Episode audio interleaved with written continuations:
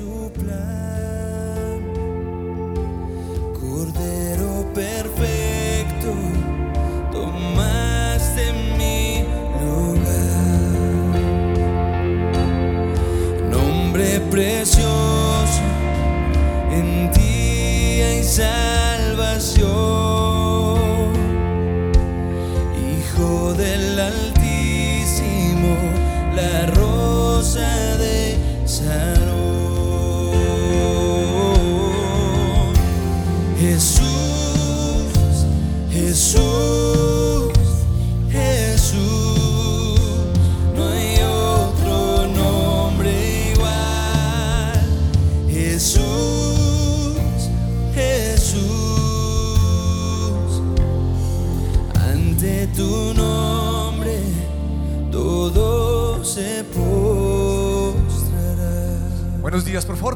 Tan solamente un instante si me ayuda con eso y me va a acompañar con una oración. Señor, en el nombre de Cristo Jesús, declaramos que tu presencia reina en este lugar.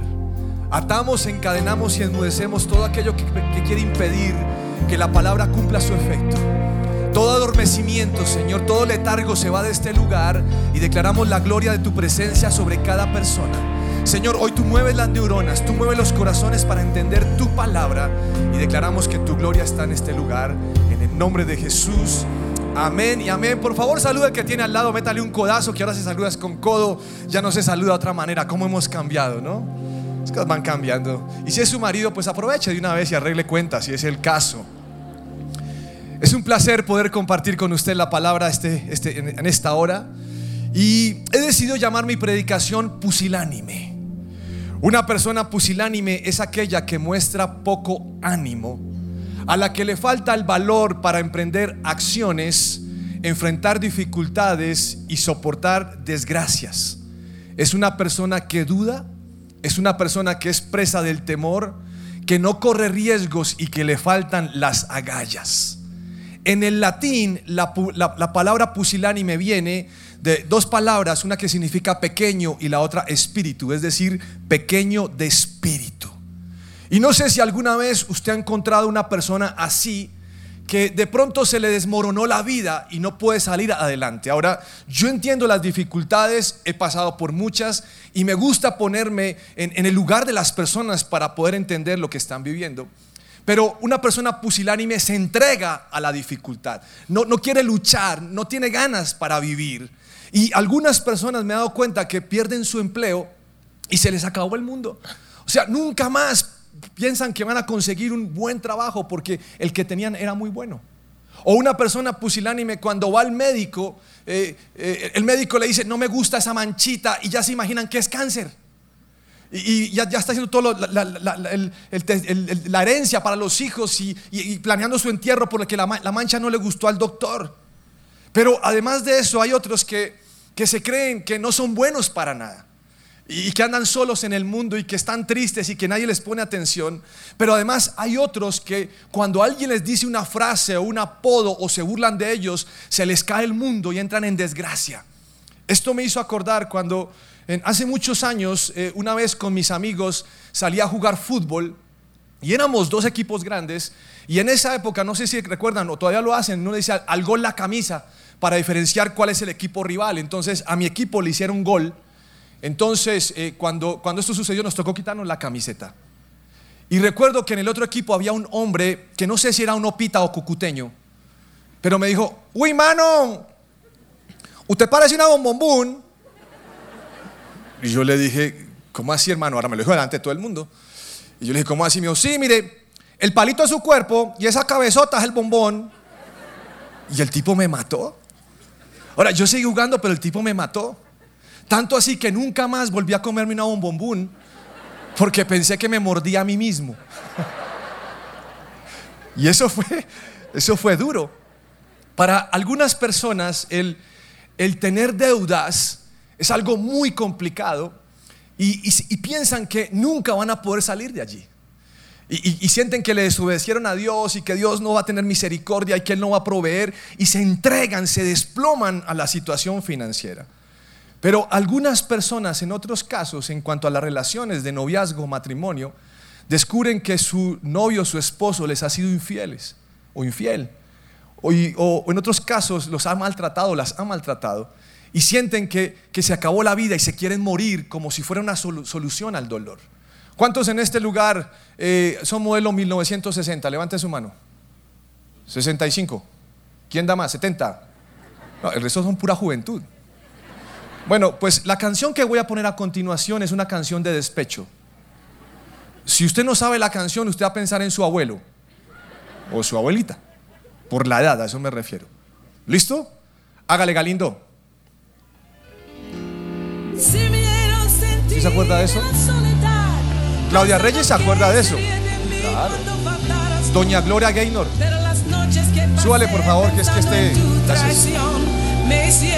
Comprender No, tenaz. que puedo estar sin tu calor, mas no pensé Es que la vieja no pensó. que tu maldad No. intentarías poder para No, no, no, no. de hacer Me dieron ganas de una Coca-Cola.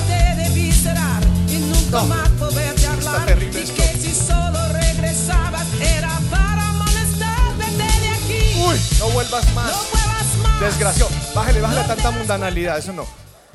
Clarita, su merced es santa, pero escuchó esa canción, ¿cierto? Claro, yo sabía. Y eso que Clarita es de lo más santo que hay en esta iglesia. Pero si escuchó esa canción, usted no venga a ahora de santo, pues. Pues esa canción yo la escuché muchos años, pero una canción triste. Porque el desgraciado le fue infiel. Hasta que ella dice sobreviviré, se mosqueó. Es más, más adelante menciona a Dios, solo que no llegue a esa parte para que usted diga que soy cristiano. Eh, por favor, no pongan en sus redes esa canción porque el pastor después me regaña y no me deja predicar más. Diariamente atravesamos situaciones difíciles y si no sabemos cuál es nuestra fuente de alegría, vamos a entrar en cuadros depresivos o de desánimo, con una profunda tristeza y con el ánimo por el suelo. Hoy en día se habla de ansiedad y la ansiedad es un sentimiento de inquietud, de nerviosismo, de temor, de pánico a lo que ha de venir. En mayo de- del año 2020, Profamilia publicó un informe sobre la ansiedad, la depresión y el miedo durante el tiempo de distanciamiento físico aquí en Colombia. Y este, este, este, este informe arrojó datos muy interesantes. El 75% se ha sentido cansado sin un motivo. El 76% se ha sentido nervioso. El 75% inquieto. Y el 40% se sintió tan triste, ojo con esto, que nadie podía calmarlo. Esas son las secuelas de los últimos dos años que hemos vivido, donde el enemigo nos ha querido robar todas las cosas. Ahora, el problema no es solamente la parte física, porque sí existe, existe una enfermedad todavía. Pero es lo que nos ha dejado en el ángulo emocional o en el, o en el punto de vista mental. Nos ha querido dañar y nos ha querido entregar una carga tan fuerte que el enemigo nos hace creer que no servimos y que no podemos avanzar y que toda la vida cambió y es una desgracia lo que yo vivo hoy en día. Entonces necesitamos identificar esto que el enemigo ha querido sembrar en nuestros corazones porque en todos lo ha querido hacer y creer que Dios tiene el control. Por eso quiero referirme a dos casos que encontré en la Biblia muy interesantes. El primero tiene que ver con un hombre que está en el estanque de Bethesda en Jerusalén. Esto lo narra en Juan capítulo 5 versículo 3. Dice, allí acostados en el suelo había muchos enfermos, ciegos, cojos y paralíticos. Entre ellos había un hombre que desde hacía 38 años estaba enfermo. Cuando Jesús lo vio allí acostado y se enteró de cuánto tiempo había estado enfermo, le preguntó, ¿quieres que Dios te sane? El enfermo contestó, Señor, no tengo a nadie que me meta en la piscina cuando el agua se mueve. Cada vez que trato de meterme, alguien lo hace primero. Jesús le dijo, levántate, alza tu camilla y camina. En ese momento el hombre quedó sano, alzó su camilla y comenzó a caminar. Esto sucedió un sábado, que es el día de descanso obligatorio para los judíos. Con esta historia yo quiero ver dos ángulos diferentes de, lo que está sucediendo aquí. Y el primer ángulo es el ángulo del paralítico. La Biblia no nos dice su nombre, solo nos habla que el lugar donde está es un lugar lúgubre, porque están las personas enfermas, las que van a buscar una sanidad. Tal vez sean las personas que no se sentían que hicieran parte de la sociedad. Y la Biblia, en, algunos, en algunas Biblias, hay una aclaración a este versículo. Dice, porque ellos creían que de vez en cuando bajaba un ángel y movía las aguas y el primero que se metía era sano. Ahora, esto no era realmente así, pero ellos creían que era así. Entonces, está este hombre que al parecer es el más limitado de todos, porque no alcanzaba a meterse, alguien siempre le ganaba y era el más limitado, el menos veloz. Y podríamos decir que son 38 años en las mismas. No sabemos cuántas veces en ese tiempo él fue al estanque, pero iba con cierta regularidad seguramente. Sus piernas no le servían, sus extremidades no le servían para, para, lo que Dios las había creado. Es decir, que la gente tenía que transportarlo o ayudarle para sus necesidades, porque no lo podía desarrollar. Si usted se mete en la historia como yo quiero que se meta, seguramente en ese punto uno se compararía con otras personas. ¿Por qué otros sí pueden y yo no puedo? ¿Por qué a otros les va bien y a mí no me va bien? ¿Por qué a otros les salen oportunidades y a mí no? Este hombre se está preguntando esto. Sencillamente en su juventud nunca jugó al fútbol porque no le servían sus extremidades. Nunca, nunca pudo hacer una pilatuna de subirse a un árbol de naranjos porque no podía hacerlo. Tampoco jugó a las escondidas como muchos niños de su época lo harían porque no podría hacerlo. Pero peor aún, nunca lo mandaron a hacer un mandado porque no podría traer el pan para el desayuno. O sea, una vida sin, sin propósito. Estamos frente a un caso donde podríamos decir, ¿y para qué seguir viviendo? Y si nos ponemos en la situación de este hombre, como quiero que haga, después de 38 años, el nivel de fe tal vez no existe. Nos tocó acostumbrarnos a vivir ante esta situación. No sé si él sería capaz de darle gracias a Dios por lo que está viviendo. Parecen sus palabras que no. Y estaría desanimado, cansado y deprimido. Es claro. Es una situación difícil. Le dolerían las extremidades y a veces tendría calambres. ¿Por qué? Porque cuando no usas el cuerpo vas a sufrir. Ahora, puedo imaginármelo. Aquí me va a hacer mi favor. Venga para acá, joven. Es mi ayudante. Un aplauso para mi ayudante, por favor. Gracias. Quiero que se imagine que esta es la posición regular de este hombre. Día tras día está acostado allí. Su físico, sus emociones y sus pensamientos están sujetos a una camilla. Ahí seguramente él estaría en ese estanque mirando de reojo que no se le acerque ningún cojo, ningún, eh, eh, ningún otro eh, tuerto por ahí para que le quite la posición de meterse al lago. Y dice, al, al, estanque, déjeme aquí al lado de este estanque. Estaría pensando ese día que no venga el tuerto Torres, creo que era hincha de millos. Tuerto Torres, para que no me gane porque se mete más rápido. O el cojo González, el cojo González de Santa Fe porque andan graves. El cojo González y, Señor, y estaría diciéndole a Dios, haz algo, ayúdame a meterme. ¿Sabe que en esta posición las cosas se ven diferentes? El contacto es diferente. Me parece durísimo que ni siquiera pudiera sentarse en una silla de ruedas. Y en esta posición lo más seguro es que tendría ampollas en su espalda y en su nuca, donde se sostiene y se apoya pues ahí en ese lugar tal vez estaría pensando, ¿y por qué a mí? ¿Dónde está Dios? ¿Por qué no hace algo? La Biblia dice que lo dejaban ahí para ver si algo sucedería. Pues ahí no sucedía nada y llevaba 38 años en las mismas. Me pregunto si alguna mujer se fijaría en este hombre. Porque fijarse en él implicaría ganarse un problema. Una mujer que se case con él estaría pensando en qué momento yo tengo que hacerle todas las cosas. Es decir, ninguna se arriesgaría a hacerle todo. Si hoy hay mujeres que se quejan porque le hacen todo a su marido y tiene piernas. ¿Cómo sería en la vida de este hombre? Terrible, muy difícil. Si este hombre tuviera un diario, escribiría algo como lo siguiente. Día 3650. ¿Por qué no puedo jugar como los demás niños? Día 5734. Hace 10 años me llevaron por primera vez al estanque y no ha pasado nada. Día 9546, me gusta la hija del panadero, pero no se fija en mí. Día 13869, el día antes del milagro, escribió, mañana es día de ir al estanque, pero ya le dije al vecino que no me lleve, ¿para qué? Si nunca pasa nada.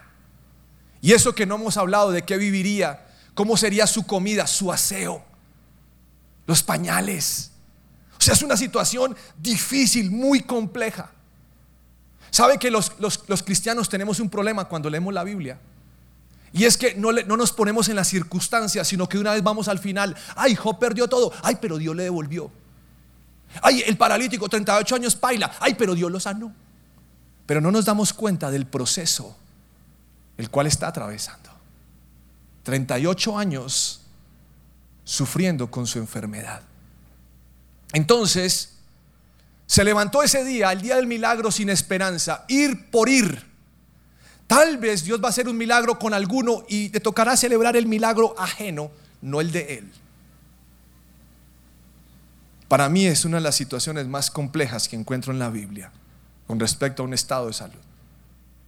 Sin embargo, está el, ángulo de Jesús. Y, este ángulo me encanta porque eh, no sé cuánto, a cuántos de ustedes les gusta imaginarse la Biblia. ¿Les gusta o no? A mí me encantan las historias y meterme y decir, oiga, ¿qué pasó aquí y tal? y Jesús, y me puedo imaginar que que mientras para el paralítico son 13 mil y pico de días, para Jesús es un día nuevo. Y, y, Jesús está emocionado porque es un día donde Jesús se levanta y tiene un propósito de hacer libre a un pueblo. Es Jesús, Jesús se va a encontrar con algunas personas y esas personas van a ser tocadas por él. Así que se levanta en la mañana, Jesús va a orar y está preparado para recorrer la zona de influencia de Jerusalén para mirar qué va a hacer hoy. Y puedo imaginar que el Espíritu Santo le dice, hoy algo tremendo va a suceder en Bethesda. Y Jesús está emocionado de llegar a ese lugar, porque algo nuevo va a pasar. La Biblia dice que Jesús fue ungido con el Espíritu Santo y con poder. Y que por eso anduvo haciendo el bien y sanando a todos los que eran oprimidos por el diablo. Ah, qué versículo tan impresionante. Cuando usted esté en dificultades, apropiese de Hechos 10:38 y diga, Jesús anduvo haciendo el bien y me lo hará a mí. Así que Jesús llegó a Bethesda, se apresuró para llegar a ese lugar. Y estando allí, alguien le contó la historia de un hombre de 38 años que llevaba enfermo. Y me encanta lo que la Biblia dice. Dice que Jesús fue a hablar con él. Nosotros por nuestra cultura religiosa hemos pensado que hay que, hay que, hay que leer la Biblia, hay que orar, hay que pagar la pena, hay que dar los diezmos, hay que aprenderse los versículos, hay que hacerle bien a todo el mundo para que Dios me mire con agrado. Me lo merezco, pero en este versículo no, no se merece nada. Jesús fue a buscarlo. Jesús corre a él y Jesús quiere entablar una conversación con él y le hace una pregunta, una pregunta muy sencilla. ¿Quieres ser sano? La otra versión dice, ¿quieres que Dios te sane? Y me encanta porque Jesús viene a buscarlo a él. Jesús quiere conversar con él, quiere escuchar con su voz entrecortada y tal vez deprimente, su tono deprimente, qué es lo que quiere hacer. Y Jesús lo identifica, porque Jesús es muy claro, ¿quieres ser sano? Sí o no. Y eso es lo que nos pasa muchas veces cuando Jesús nos pregunta cosas a nosotros y respondemos otra cosa. Es que nadie me ayuda, es que yo estoy solo, es que estoy llevado, es que mira, yo me equivoqué, es que yo soy una pecueca, es que yo soy, que yo soy, que yo soy, que yo soy. Yo no sé si alguno de ustedes se ha sentido como este hombre paralítico, solo, que le cuesta trabajo ponerse de pie ante las adversidades que pareciera que los cielos están cerrados. Y usted dice, pero hoy será un nuevo día y trata de ponerse de pie y no, trata de orar y no puede. Trata de buscar tocar las puertas y no le sale un trabajo, no puede pagar las deudas. Es más, su salud está de mal en peor. Y usted dice, pero Señor, ¿qué está pasando? Pues si usted le ha pasado esto, entiende lo que este hombre está diciendo. Por eso, cuando Jesús está hablando con él, él tiene la mejor de las compañías. Y cuando Jesús está hablando con él, lo que Jesús le está diciendo es, me importas. Por eso te estoy preguntando esto. Ahora no sé si el hombre sea consciente con quién está hablando, pero no importa porque Jesús sabe quién es él. No veo en la Biblia que le hubiera aplicado un ungüento, dolorán, porque el dolor le tiene miedo a dolorán. No. No le dio una promesa, ni le dio unas palabras de ánimo. No lo hizo Jesús. Ahora, Jesús sintió compasión hacia este hombre pero no lloró con él. Jesús no le dio dinero para que comprara otra camilla. Y ojo, siendo el hijo del carpintero, no le fabricó una silla de ruedas en madera para cambiar su posición, sino que le dio dos regalos que cambiarían su vida. Un encuentro personal con su Salvador y la sanidad. ¿Cuánto le dan gracias a Dios por eso? Dios es bueno. Y me llama mucho la atención que Jesús no le haya sobado su desgracia. Pobrecito, si yo te entiendo. Yo también soy humano y te entiendo. También estoy soltero. Esto es muy duro.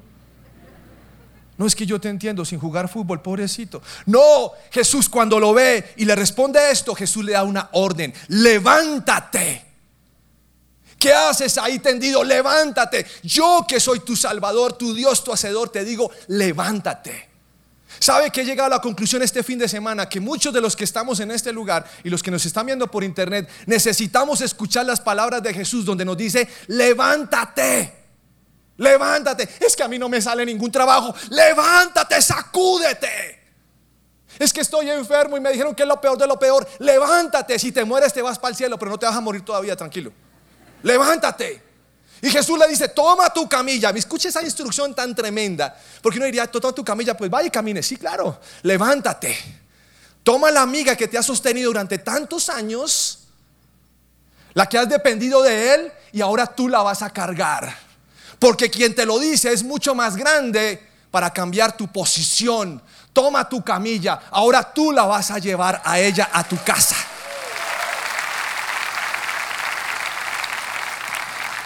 Esta es una declaración tremenda de Jesús. ¿Sabe? Cuando usted esté desanimado, no se sobe las heridas, no se lama las heridas. Levántese, levántese. Es que estoy endeudado, es que usted no sabe. No, yo sé no sé cuánto debe, pero sé un Dios que es capaz de bendecir y ayudarle a pagar por sus errores. Ese es Dios. Ese es nuestro Dios. ¿Sabe que cuando se encontró él le cambió el ánimo? Y este hombre fue un hombre diferente. Yo puedo imaginar las sensaciones de este hombre cuando se pone de pie. O sea, 38 años sin poderlo hacer. ¿Usted sabe lo que significa eso?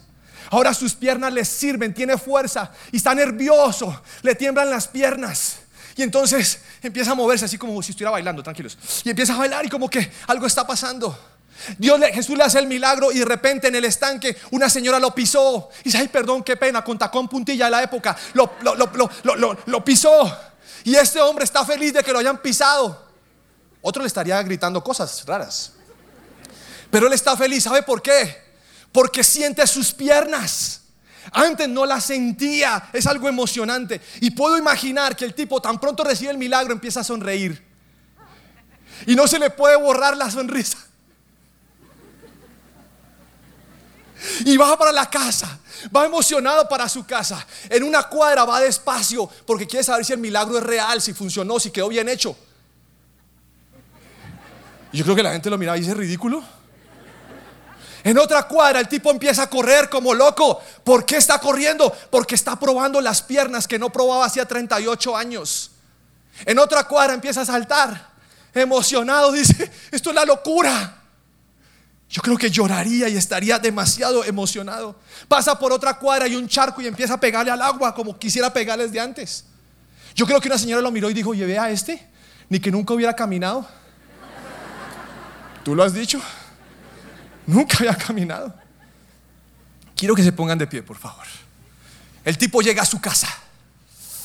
Uy, ese momento emocionante. Él, quiere festejar el milagro que, que Jesús le ha hecho. Y entonces está entre dos canciones porque él quiere probar nuevamente las piernas. ¿Listo? Quiero que se imagine que usted es el paralítico. No podía caminar y ahora puede caminar. Y entonces de repente pone la emisora 1520 AM, su presencia radio. Y escucha esto, suéltemelo.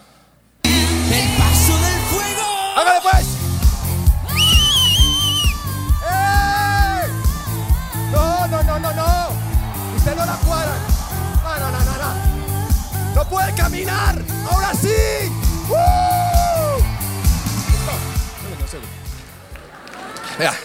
yo quiero que mire al que está al lado y le diga, hermano, con todo el respeto yo le veo dos piernas. Oiga, ¿no me parece correcto que usted no sea capaz de saltar? O sea, dígale, ¿o será que usted es paralítico Y no nos dimos cuenta. Va la segunda, ¿listo? Mire, el, el culto de las tres ayer fue fenomenal. Yo creo que ustedes pueden pasar lo que hicieron ayer. Listo, suéltala pues.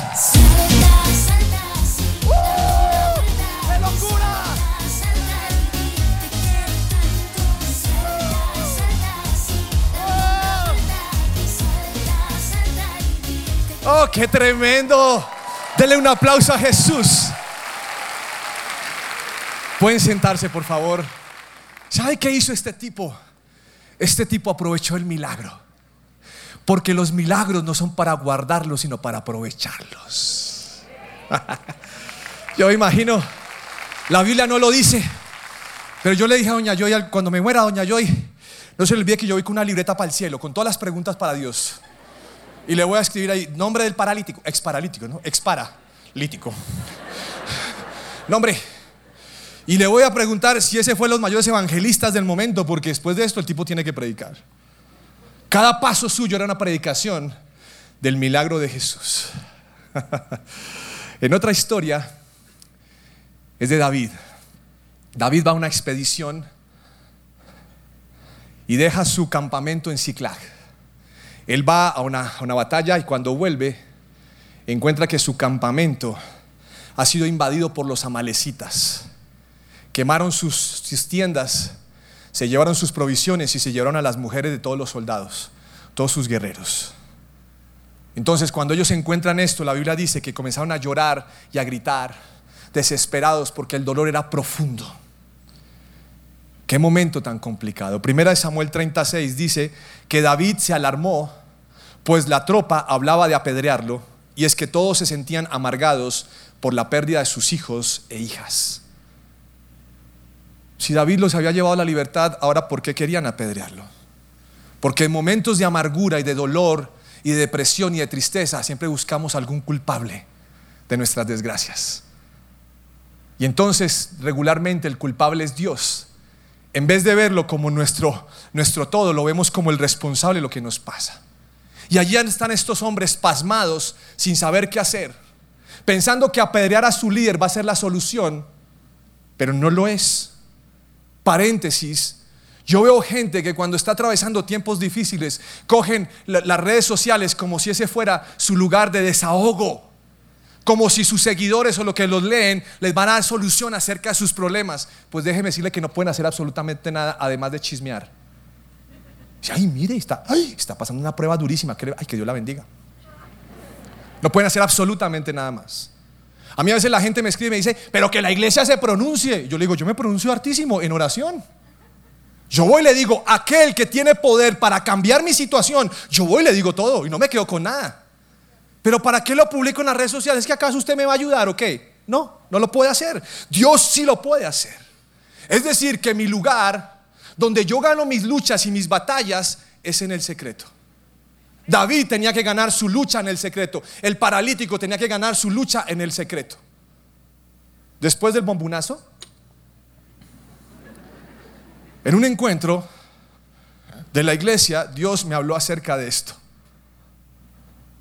Y Dios me llevó al momento donde el cucuteño Pita me dijo que yo era una colombina. Yo no sé si me quiso decir que tenía cerebro de chicle. Pero allí Dios me habló de esto. Me dijo, el problema no solo es tu cuerpo. El problema es que tú no te aceptas como tú eres. ¿Por qué no me permites amarte como tú eres? Y Dios empezó un proceso en mi vida tremendo.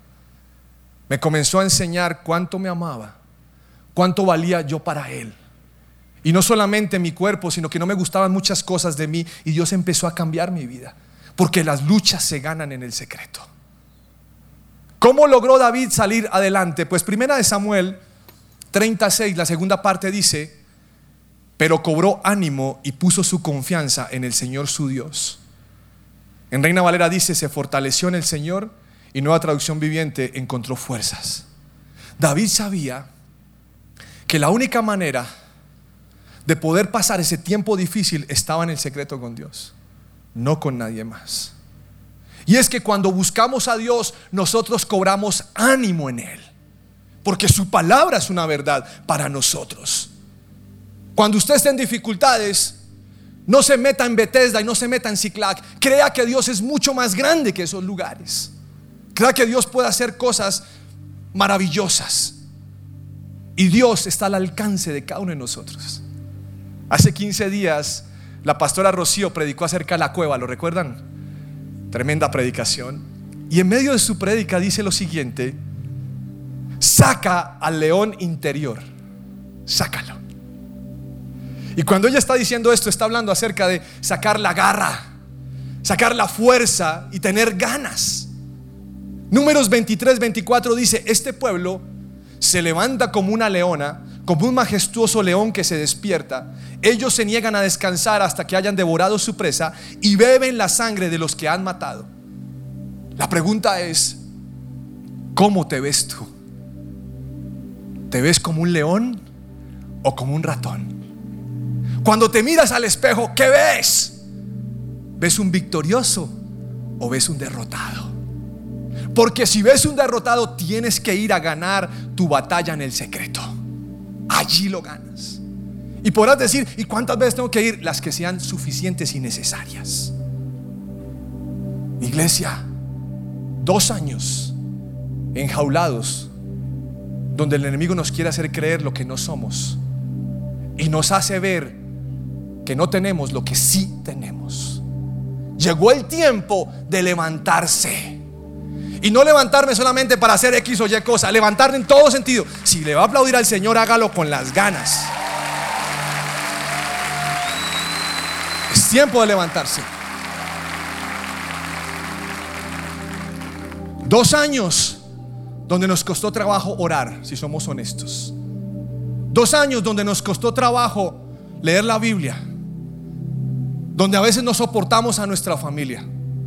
Dos años donde nos costó trabajo conectarnos y concentrarnos en la presencia de Dios. En estos dos años he sido profesor de capacitación, gracias a Dios. Y he visto como a tantas personas les ha costado trabajo estudiar en dos años. Ahora manejan y ven clase de nivel 5 ministerios con los ojos cerrados, se estrellan porque les cuesta. A todos nos ha costado. Es tiempo de levantarse y sacudirse. Es tiempo de decir, yo soy quien soy en Cristo Jesús. Yo no soy un pusilánime, sino yo soy un hombre grande de espíritu. Y no con eso digan que se volvió picado. No, soy grande de espíritu. Soy un león que va tras su presa y logra lo que tenga que lograr. Yo lo quiero retar a usted hoy. Si usted tiene algo pendiente con Dios y está esperando una respuesta, yo quiero que se ponga de pie. Este es el tiempo donde estamos en, el, en, el, en Bethesda. Y Jesús se acerca a hablar con usted. Y quiero retarlo. Porque si algo orado por esta prédica, le dije al Señor, Señor, yo no quiero una prédica solamente para levantarle el ánimo, yo quiero una prédica de milagros y prodigios. Y yo estoy convencido que Dios va a hacer algo este fin de semana. Solo basta que usted se apropie de esto. No se justifique más. Deje que Dios haga su parte. Así que usted va a hablar con Dios. Jesús le pregunta hoy, ¿quieres ser sano? ¿Quieres un milagro? ¿Qué, quieres de parte de mí? En ese momento este hombre se expuso a que Dios le pidiera a que le pidiera a Jesús lo que quisiera. Señor, te damos gracias porque estás en este lugar y creemos en el poder de tu Espíritu Santo. Creemos que tú eres más de lo que podemos imaginar. En esta iglesia predicamos tu palabra. Por ende, yo te pido que hoy respaldes tu palabra y le hagas esa pregunta a cada uno de los que están en este lugar. ¿Qué quieres que haga por ti? ¿Quieres que te sane? ¿Quieres que te ayude en la sanidad financiera?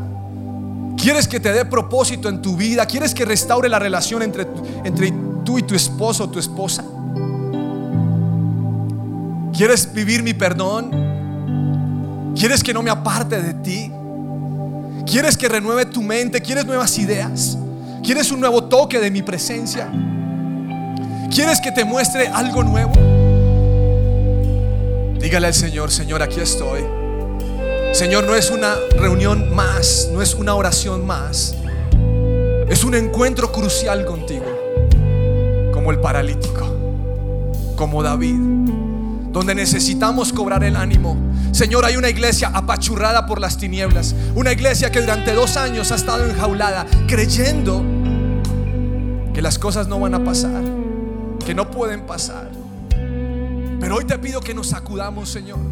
Yo declaro que de este lugar se va todo adormecimiento espiritual, toda falta de ganas de vivir, todo espíritu de muerte, de condenación, de enfermedad, tiene que salir de la iglesia, Señor. Somos tu iglesia y tomamos la autoridad que nos pertenece en el nombre de Cristo Jesús. Yo declaro que el letargo se va. Yo renuncio al letargo, renuncio al cansancio, renuncio al desespero, renuncio a la ansiedad, renuncio a la depresión. Yo renuncio a toda artimaña en las tinieblas que ha buscado, Señor, confundirme y mantenerme en el piso. Y hoy me levanto, Señor, porque es un encuentro personal. Espíritu Santo, estás en este lugar. Ven aquí, Espíritu Santo. Espíritu, Levante sus manos. Muéstrele a Dios el desespero que usted tiene por su presencia.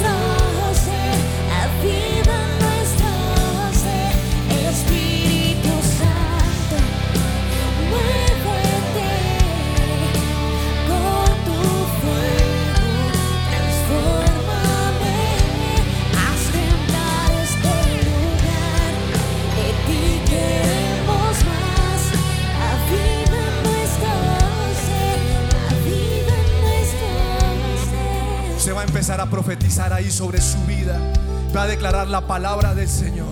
Señor, yo no estoy solo, tú estás conmigo. Tu vara y tu callado me infunden aliento. Señor, mis oraciones son respondidas de ti. Porque el que no escatimonia a su propio Hijo, ¿cómo no nos dará las cosas juntamente con Él? Yo creo, Señor, que habito bajo las alas del Omnipotente, bajo el abrigo de mi Dios y mi Rey. Yo creo que estás en este lugar y mayor es el que está en mí que el que está en el mundo. Y tú no me sueltas ni me desamparas. Es tu gloria en este lugar. Haz temblar este lugar. Glorifícate, Señor. Haz temblar este lugar, de ti queremos más. Cántelo duro.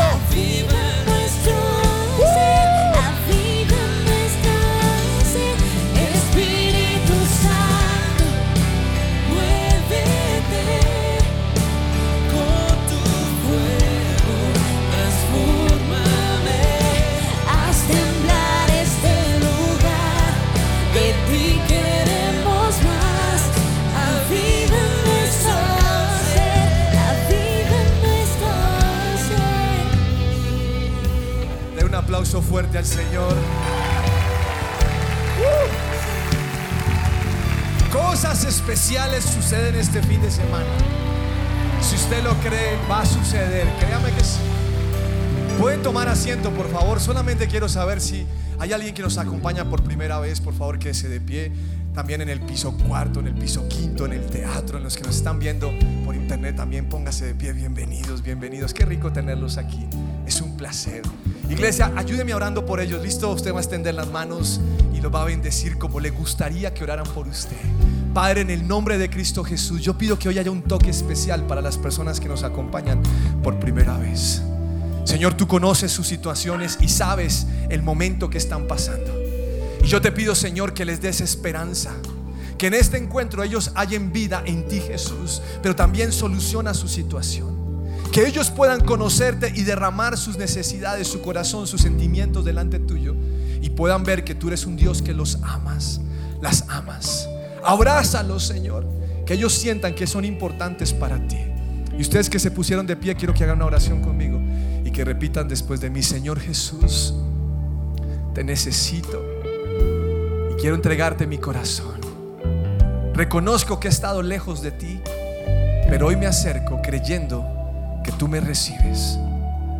Te invito a mi vida para que seas mi Señor y mi Salvador. Amén y amén. Un fuerte aplauso, por favor. Gracias por acompañarnos. Pueden sentarse.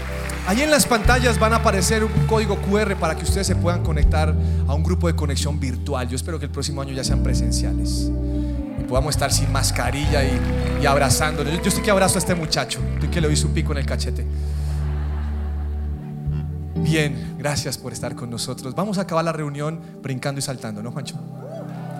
Bien, póngase de pie, exparalíticos. Solamente quiero decirles que los dejo con su presencia, kids. No se les olvide para sus hijos y prendan el fuego en su casa. ¿Listo? Bendiciones para todos.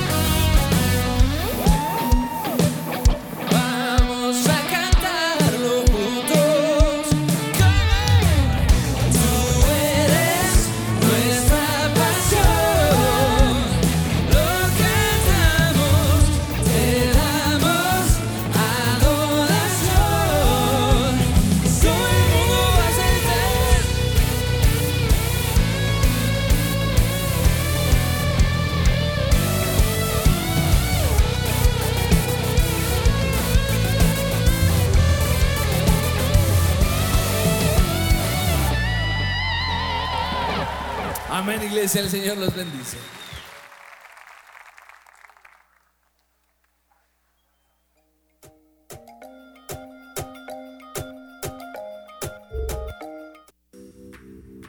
En este mes del amor y la amistad tenemos los mejores regalos para los que más quieres.